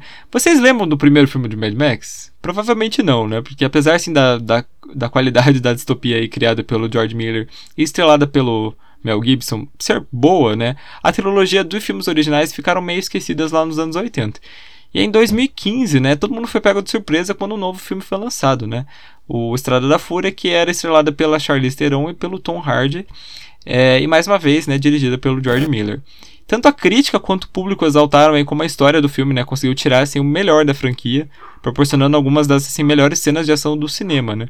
No Rotten, o filme tem 97% de avaliação, com 424 críticas positivas. Mas o filme, assim, no Oscar de 2016 foi assim, que ele mostrou para que, pra que veio, né? Ele foi indicado para 10 prêmios e levou 6, assim, arrasou nas categorias técnicas de edição, som e figurino. Eu, eu lembro que eu tava assistindo esse Oscar, né? Eu lembro que o pessoal que, tá, que tava lendo, né, as categorias técnicas, o pessoal que ia lá falar quem era o vencedor, Tipo, o pessoal nem fingia surpresa. Assim, hum, vamos ver quem ganhou. Hum, Mad Max Fury Road. Ai, cara, mas esse filme é realmente muito, muito foda, assim. O primeiro eu não lembro porque eu assisti quando eu era muito pequena com meu pai, então eu não tenho muitas memórias dele, até tenho que assistir. apesar de desse segundo ser bem melhor, né, do que o primeiro, todo mundo fala isso, o primeiro ainda assim não é um filme ruim, sabe? Não é tipo é, X-Men 1 e Logan, sabe? Tipo, não, ele é um filme bom também, né? Pelo que, pelo que falam. E cara, esse filme, ele é muito foda, porque primeiro que ele tem, tipo, muita ação, tem uma personagem, né, protagonista ali, né, feminina e tal, tipo, mulher. Nossa, essa mulher também, né, Charlize Theron é muito foda, eu gosto muito dela. E, cara, a história é muito boa, as cenas de ação são muito fodas, muitas das coisas eles gravaram mesmo, é efeito prático, sabe? Tem pouca coisa ali que é, que é um CGI e tal. Nossa, é sensacional. Esse filme, cara, ele. Eu não lembro agora, mas ele tinha, sei lá, umas 3 mil, umas 3 mil camadas de áudio, assim. É um número absurdo. É tipo, é ridículo, assim. Tanto que os editores de som desse filme, eles, tipo, eles ganharam um monte de prêmio porque eles realmente se fuderam para fazer esse filme ficar alinhado, sabe? É realmente sensacional. É muito, muito bom. Tem uma história muito legal. Ai, vale muito a pena ver. Eu, não, eu, eu tô que nem você pro Star Wars, sabe? Eu, tô, eu não tenho palavras para esse filme, de tão bom que ele é. Vale muito, muito a pena mesmo. E sem contar, tem uma coisa também muito legal sobre esse filme, é que... Legal não, né? Assim, uma curiosidade. É que a Charlize Theron e o Tom Hardy, eles se detestavam. Eu não lembro por qual motivo, se eles tinham tido um relacionamento antes, ou se eles, por alguma coisa, por algum motivo eles tretaram. E eles passaram o filme inteiro, assim, quase... Eles só, tipo, se encontravam para contracenar juntos e eles não se olhavam na cara depois, sabe? Então, Cara, só que não, isso no filme não transparece, sabe? Às vezes você, em filmes, quando os, os personagens, né, os atores não se dão bem, é, tipo, você vê que as personagens não tem muita entrosação. Mas no Mad Max, cara, isso não transparece, sabe? Ficou realmente, puta, eles conseguiram mandar muito bem, foram muito profissionais ali no que eles estavam fazendo. E, cara, nossa, é muito bom esse filme. Puta que pariu, é muito bom. O Matheus comprou o jogo do Mad Max e daí eu não curto muito o jogo porque eu sou burra, não sei atirar em nada. Mas eu ficava brincando de dirigir os carrinhos lá. Nossa, é uma diversão, me diverti muito. O jogo é muito legal também, ó. Já, já fica ó, aqui o outro comentário positivo. Bom, e antes da gente ir pro primeiro lugar, acho que vale a pena, né? Tem vários filmes que estão nessa categoria, né? Vale a pena a gente fazer uma parte 2, mas eu, a gente, eu achei interessante trazer algumas menções honrosas. Até porque quando eu tava fazendo a lista, como a gente, a gente falou aí de alguns filmes de super-herói, né? Geralmente, acho que filme de super-herói, isso acaba acontecendo bastante, do segundo ser melhor que o primeiro. Mas para não deixar só isso, né? Eu fui, fui intercalando. Então, a primeira menção rosa que eu quero dizer é Toy Story 3. Um filme de animação aí que fez toda a galera chorar em prantos. eu chorei bastante o Toy Story 3. Thor Ragnarok, né? O terceiro filme do Thor finalmente redimiu, porque o, o primeiro é ok, o segundo é péssimo, o terceiro finalmente. Muito bacana, é um bom filme do Thor. Gostei hum. também. Ó, só avisando aqui, gente, para quem não viu Thor Ragnarok, você tem que assistir esse filme certo, tá? Que eu digo, com a expectativa certa. Ele foi feito, né, pelo. Ele é o mesmo diretor do cara que dirigiu é, What We Do in the Shadows, e eu acho que também aquele que foi do Oscar lá, que tem Scarlett Johansson, como é que é o nome? Do Hitler, é Jojo Rabbit. Eu acho que ele, se, ah, ele atuou, sim, mas se eu não me engano, ele é o diretor também. Né? Ele faz o Hitler no filme e ele também é o diretor, se eu não me engano. Então, assim, ele é um cara bastante irônico, tem muita coisa que parece trecheira, mas é, é, é meio. É de propósito, assim, sabe? Então, não vá com uma expectativa de um homem de ferro, que é fodão, parará, cena de ação. Não, não é bem essa vibe, ele é um filme um pouco mais descontraído. Mas é, é muito bom. Nossa, é sensacional esse filme. Vale muito a pena mesmo, gente. Hum. Então, só queria fazer isso Eu acho que foi. É, e sabe o que eu acho que foi por isso que ele deu tão certo? Porque os dois primeiros filmes do Thor, eles são muito sérios. Principalmente o segundo. O segundo é, tipo, um pra mim, é o segundo é um dos piores filmes da Marvel. Ele quer certeza. se levar a sério, só que ele não tem história, né? Ele não se sustenta. É, e, e daí, tipo, já o, já o Thor Ragnarok, eles aceitaram, não, vamos tentar fazer uma coisa um pouco diferente, aí deu certo. Mais duas menções honrosas, Uma Noite Alucinante 2, que o pessoal gosta bastante, porque mudou todo o tom do filme, né, que era um filme mais sério, o primeiro foi pra uma coisa mais comédia. Eu prefiro um, mas é coisas à parte. É, e O Senhor dos Anéis, Retorno do Rei, né, que foi o último filme, que dizem também sempre. Eu, eu assisti Senhor dos Anéis, mas eu não sou super fã de Senhor dos Anéis, igual a Roberta, é, sei que ela gosta. Aí bastante. eu vou ter que discordar porque o, o 3. Assim, o 3 é bom, só que ele é muito enrolado. Eu acho que tem muita coisa. Assim, é massa porque é o final épico da trilogia, tá, tá, tá mas eu gosto muito mais do 2. O 2 para mim é perfeito, é redondinho, tem ação, você chora, você se emociona, você, nossa, é muito bom. O 3 é bom, mas, mas o 2 os críticos, os mais. críticos gostam mais do 3, Roberto, e agora? Pau no cu dos críticos. Pronto. Sabia que ela ia falar isso. Não, assim, realmente, eu, eu acho que o 3 ele talvez tenha mais, mais méritos assim e tal, mas é que para mim o 2 é muito mais marcante, eu acho, sabe? E para muitas pessoas que eu que eu conheço que são fãs do Senhor dos Anéis também escuto falar que a galera curte mais o 2. É que o 2 tem um pouco, tem umas coisas meio trecheiras, assim, que eu acho que o 3 se, opa, peraí, se livrou. Mas, enfim, eu prefiro o 2 porque eu acho que ele é um pouco mais curto, ele tem mais cenas de ação, daí tem toda aquela aquela trajetória, né, tristíssima dos dois hobbits que são capturados e daí tem as cenas com com os entes, que são aquelas, né, aqueles protetores da floresta. Eu amo demais aquelas cenas. A trilha sonora é perfeita. Nossa, muito bom.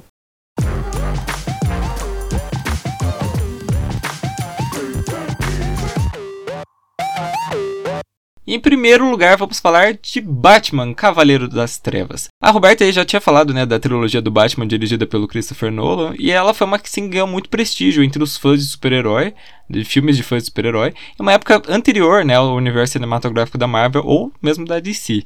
É, o primeiro filme, né, o Batman Begins usava o Espantalho como vilão e tinha um elenco muito, muito, muito bom né? E foi um filme que ele foi muito bem recebido pelos críticos e também pelo, pelo público, né? Principalmente porque o Batman, né, vinha de uma sequência de filmes mais ou menos para baixo. Visão de é, algumas pessoas. Mas foi a continuação. É que a Roberta gosta de Batman, Batman e Robin, gente. Eu não, não aceito isso. Não, aceito. não, é que eu, não é que eu gosto, é que eu acho que, tipo, é tão ruim que fica bom, sabe? É isso que eu queria ah, dizer. Sim, mas, mas eu gosto mesmo mais assim, de Batman. Eu, Esse não é o Batman Eternamente. Eu gosto, na verdade, eu gosto de Batman Eternamente, que eu acho que não é o Batman e Robin, é outro. É o Batman e Robin é um. E o Batman Eternamente o é Batman o... Eternamente é o que tem o charada. Isso, né? é. Eu gosto muito do Batman Eternamente. Mas eu acho muito engraçado o Batman e Robin, porque tem umas coisas tão absurdas. sei lá. Bate não, gente, ele tem um cartão de crédito. Bate Ai, eu adoro eles botando as roupinhas e girando assim, ele passa aquela câmera na bundinha dele assim, eles apertando. É muito bom. Muito bom. Ai, desculpa, eu tô Ai. tirando, desvirtuando aqui de novo, né? Não me controlo. Eu vou defender Batman e Robin. Mas como você estava falando, né, foi a continuação que conquistou aí o, coração, né? Não só dos fãs da DC, como os fãs do super-herói, até mesmo dos cinéfilos, né? Que sempre deram o braço a torcer, mas, né? É, mas, opa, falei errado.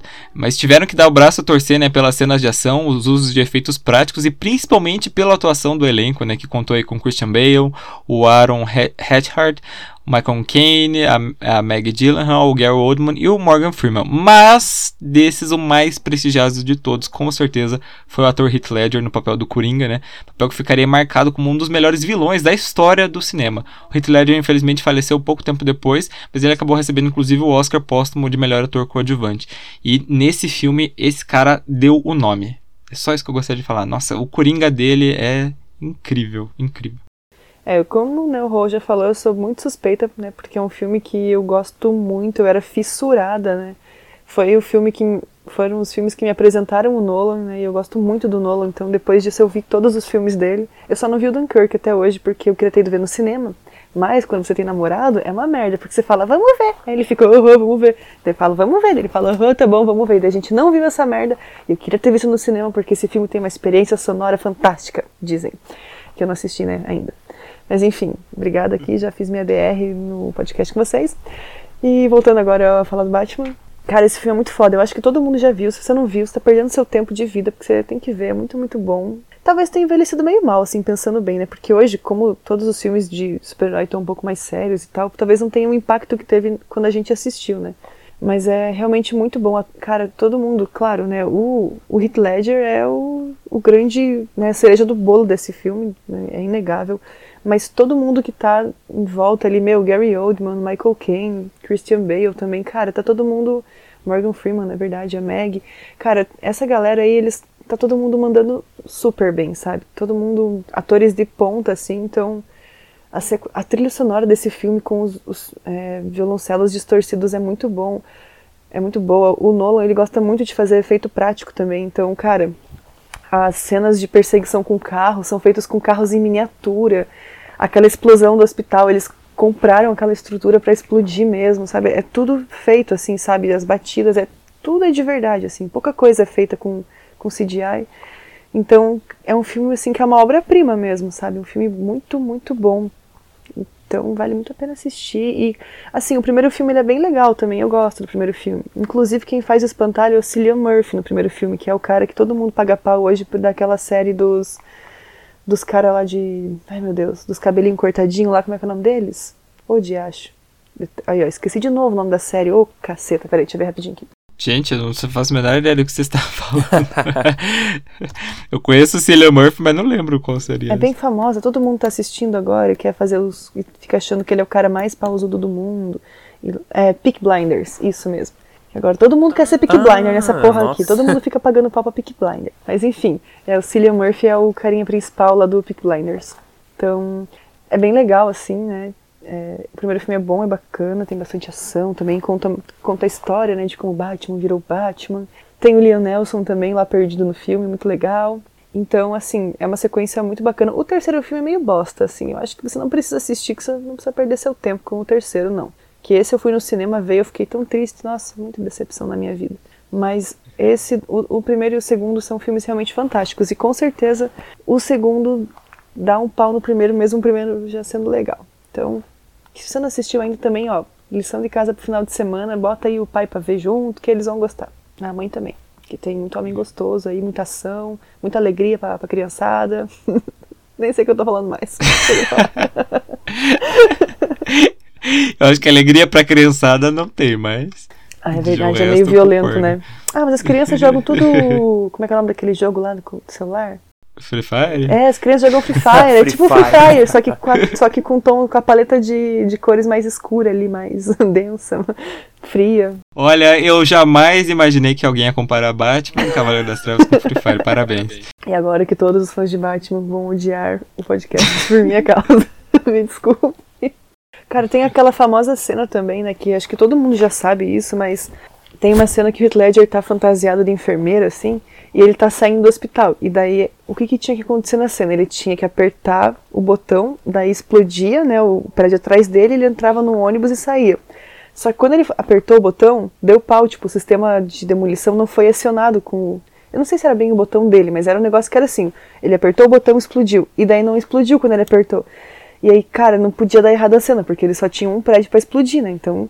E daí ele não saiu do papel, sabe? Ele olhou pro, pro, pro dispositivo de acionar lá os, os negócios explodir e deu uma apertada de novo, e daí, tipo, aí explodiu de- de verdade o negócio. Ele tomou um susto real, assim, na cena.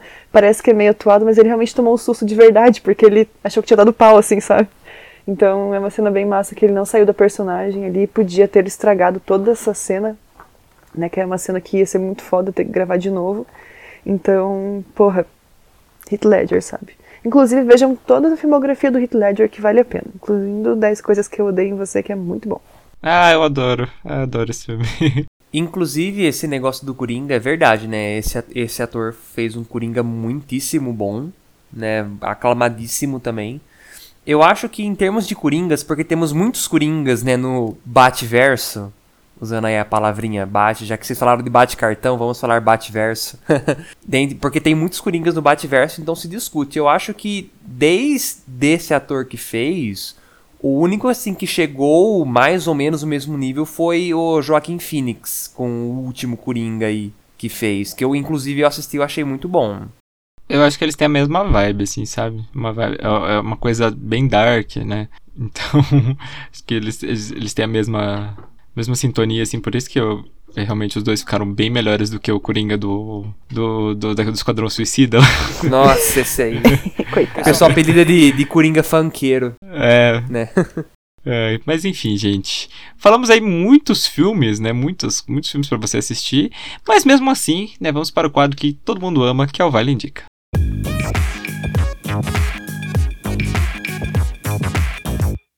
Vale Indica o nosso quadro de indicações. Alguém pode começar que eu, eu vou ver minha indicação aqui que eu esqueci o nome do, do, do negócio. Eu, eu tô sem indicação também. Esque- sempre esqueço. do Eu também Indica. tô. Esqueci Ah, do Deus. churrasco, vale indica, meu Deus. Deixa eu ver aqui. Eu vou fazer minha indicação aqui então. Eu vou indicar hoje um documentário que eu vi pra faculdade. É, eu tô fazendo uma matéria de psicologia do desenvolvimento e a gente tem assistido bastante filme, bastante documentário e tal. É, eu assisti hoje um documentário da Netflix bem curtinho, tem menos de uma hora, tem 40 minutos, que é sobre uma doença. é, o documentário se chama A Vida em Mim e ele fa- fala sobre uma doença que se chama Síndrome da Resig- Resignação. É uma doença assim que a galera não sabe o que acontece. Simplesmente as, umas crianças, é, elas tipo, param de comer, param de beber e elas entram numa espécie de coma, assim. Mas o, o que é muito interessante, né, além do fato deles não entenderem a doença, é que essa doença acontece especificamente com crianças refugiadas da Suécia. Parece bem específico o que eu tô falando, mas se vocês assistiram o documentário, vocês vão entender por quê. É, ele explica, né, de é, os médicos como que eles acham que essa doença age, né? Eles acham que porque como a criança tá é, ela é refugiada na Suécia e o governo sueco ele é, tipo passou a ficar bem mais duro assim na questão de refugiado, de pedidos de asilo e tal. As crianças elas têm medo de voltar para casa e elas entram numa espécie assim de modo de segurança, gente tipo, desligando algumas partes do cérebro de forma consciente. Isso é muito louco. Vocês pensaram quanto isso é louco? Pra mim, que eu amo a neuropsicologia, isso é muito, muito louco. Nossa, bem interessante Uau. mesmo. Como que é o nome, tipo, é muito... A Vida em Mim, ah, do tá. Netflix. Vou salvar aqui. No final, eu achei que foi um documentário um pouquinho apressado, assim, a última parte que trata sobre as crianças que voltaram desse coma, mas mesmo assim é, eu acho que vale muito a pena. E depois dei uma pesquisada também sobre a doença, né, a síndrome da resignação, que eu fiquei assim perplexo. e ok, ah, quem faz essa recomendação agora? A senhora Roberta. É, então, já nessa onda de Netflix, eu vou também indicar uma, uma série bem bacana que o nome é A Terra à Noite. É uma é uma série que eles filmam vários tipos de ecossistemas à noite, mostrando o comportamento animal nessas, nesses diferentes ecossistemas, aí, nessas florestas e tal, deserto, enfim. E é sensacional, porque, tipo, eles conseguiram desenvolver, né, uma, o pessoal que fez esse documentário, umas lentes especiais. Então, por exemplo, quando está nas noites de lua cheia, essa câmera consegue captar a luz de tal forma que parece que está no final de entardecer, sabe? De tão claro que fica a imagem. E é muito massa, porque daí eles começam a observar comportamento de, de guepardos, por exemplo, e leões lá na África. Eles pegam também câmera infravermelho, né? Enfim, e eles filmam diversos lugares, por exemplo, aqueles macaquinhos lá na Ásia, que eles habitam as cidades lá e tem esse problema bem grande, que é tipo, eles já são um problema de saúde pública, assim, de tanto, né, de tanto bicho que tem lá na, convivendo com as pessoas perto dos templos e tal é, ao mesmo tempo que eles mostram. Cada episódio tem um tema, né? Tipo, então, ah, um mostra a, os animais à noite no fundo do mar, outros mostram no meio urbano, essa questão da, da invasão né, do meio urbano no, na floresta e a floresta invadindo o meio urbano por conta da, do desmatamento e da aproximação né, cada vez maior da, e dessa falta de espaço natural. Então, os animais acabam avançando meio urbano e tal. Até as florestas tropicais também, as espécies. Eles também têm um episódio que eles mostram o Pantanal, né, as onças aqui no Pantanal. Gente, é muito, muito, muito legal mesmo. É, é um documentário diferente, assim, ele é esses documentários de natureza, só que o fato deles pegarem esse viés da noite e tal e, e mostrarem o comportamento desses animais, eles conseguiram muitas informações que são, digamos, é, novas, sabe? Que não tinham sido. São informações inéditas sobre o comportamento animal. E também, além dessa minissérie, tem também um documentário sobre como essa minissérie foi gravada. E daí é legal que você conhece as pessoas por trás das câmeras. Então vale a pena ver os dois. Eu não lembro o nome do documentário, mas se você procurar Terra Noite, vai aparecer a minissérie e o documentário sobre a minissérie. Então é, é muito bom, assim, é, é uma série para você assistir, relaxar, sabe? Agora nesse tempo que parece que a vacina não tá chegando e tá tudo acabado, o mundo tá, tá uma desgraça, não, não tem esperança. Esse, essa minissérie é muito gostosa, assim, porque você esquece um pouco disso e você aprende coisas novas e ainda você se delicia, assim, com imagens emocionantes e belas. Vale muito a pena. Legal, legal. Gostei, marquei aqui na minha listinha já. Eu arranjei uma recomendaçãozinha, uma indicação aí. Uh, continuando aí eu, as minhas indicações de canais de história que eu vejo, tá aí outro inglês, né? Você vê que eu sou uma pessoa muito English speaker muito bi aqui. Bilingue. É. uh, Mas são bons, gente, são canais muito bons. Esse chama The Armchair Historian. Tipo, sabe, armchair de apoio de mão da cadeira, sabe? Para as pessoas saberem escrever direito. Uh, ele fala mais sobre conflitos. E, e é muito interessante que ele tem uma abordagem, às vezes, fora do que as pessoas. do que está na história, geralmente. Por exemplo, tem um vídeo aqui que, que é a crise dos mísseis cubana de 62 na perspectiva de Cuba. Porque ele até fala no vídeo, né? Geralmente você fala, ah, como é que a União Soviética e os Estados Unidos viram aquele, aquela situação, mas ninguém fala como Cuba lidou com aquela situação, né? Que Cuba era onde tava o míssil, né? E os caras estavam lá, tipo, e aí, galera, o que que faz comigo aqui, né? E foi muito interessante. Eu acho que ele traz um ponto de vista interessante e é bem detalhadinho também. Então, também são vídeos que questionam, por exemplo, ele pergunta como por que a França perdeu na Segunda Guerra Mundial tão rápido, ou outros pontos de vista. Eu achei muito interessante, então tá aí, gente, é uma recomendação muito boa para vocês que querem saber mais sobre conflitos Nossa, em outras perspectivas. muito legal, Rô. Nossa, eu tô vendo aqui. E também eles têm esse cuidado com botar uma animação também bem, bem bacana, né? Bem chamativa, assim, na, o videozinho, né? A capa do vídeo, não sei como é que é o nome disso agora.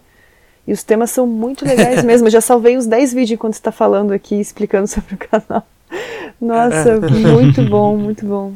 E nossa, sempre que sai vídeo desse cara eu tô vendo. Sempre que sai vídeo, porque ele explica muito bem, ele explica com detalhe, ele anima. Uhum, Eu é adoro esses bom. canais de informação que são que são em desenho. Tem um que eu gosto bastante que se chama The Infographics Show, que eles têm tipo vários te- tem dois, tem o Infographic Shows e tem o Real Life Lore. Eles têm vários animaçõezinhas sobre tipo coisas, tipo, ah, como sobreviver a uma avalanche, como tipo ganhar mais dinheiro, tipo sobre diversos assuntos assim, sabe? Mas é, é bem interessante o jeito que eles fazem. O Real Life Lore é muito bom também, eu acompanho. Como é o nome? Real Life? Real Life Lore. Ah, Um L, achei, achei. Lore. Ah, sim, sim. Beleza, achei. Já estou aqui inscrita também. Salvando videozinhos.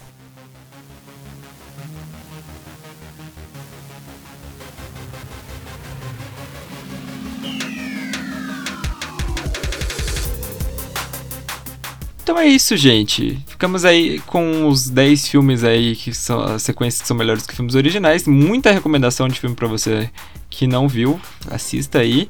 E quero agradecer aí a Roberta e o Melegari pelo, por tirarem mais um tempinho aí pra participar com a gente. Muito obrigado, pessoas.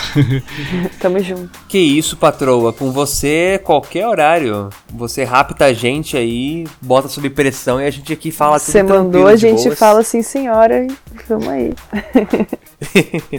Ai, gente, quem tá ouvindo pensa que eu devo ser o- um chefe muito ruim, né? A Mas ditadura não, sou- gaysista é real.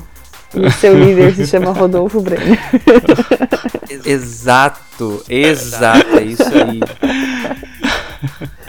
Pra você que desconfiava, Ah, gente- tá esclarecido as suas dúvidas. Inclusive no Telegram a gente, a gente age tudo tranquilo, ach- ah, parece que tá tudo bem, mas nos bastidores não é não, gente. É uma. É, é, é muita ditadura isso aqui, muita ditadura. É obrigação. A gente finge que tá feliz. É, exatamente. Ele quase apon- falta apontar uma arma pra nossa cabeça aqui. É muito, é muita pressão, gente. Que brincadeira, absurdo, brincadeira. Que absurdo, que absurdo. Calúnia! Mas enfim. enfim, gente. É, os recadinhos de sempre aí, né? Sigam a gente nas redes sociais. Vou deixar aí tudo linkadinho lá embaixo. É, todas as fontes vão estar aí na descrição. Sigam as nossas redes sociais também, é da equipe. Se puderem estar apoiando a gente no Apoia-se com apenas 5 reais por mês pra estar ajudando o nosso projeto. Olha aí, estamos falando que vamos trazer a lista e tô, tô prometendo um programa especial aí. Então vocês têm que ir lá apoiar a gente lá no Apoia-se pra, pra essas coisas saírem, gente. Senão não vai sair. e também temos o nosso grupo no Telegram, que o Melegari falou aí, que lá a gente conversa aí com vocês, né? Sobre os vários assuntos muito loucos. E então é isso. Então é isso, né? É isso aí. Eh, se juntem conosco no Telegram, vocês podem dar risada com a gente, interagir conosco, ajudar a gente a escapar dessa ditadura. É. Parem com essa tudo, história de ditadura, senão vocês vão começar uma coisa. Ai, mas é isso, gente. Então, muito obrigado por ter escutado o episódio de hoje. E até a próxima. Tchau. gente. Tchau.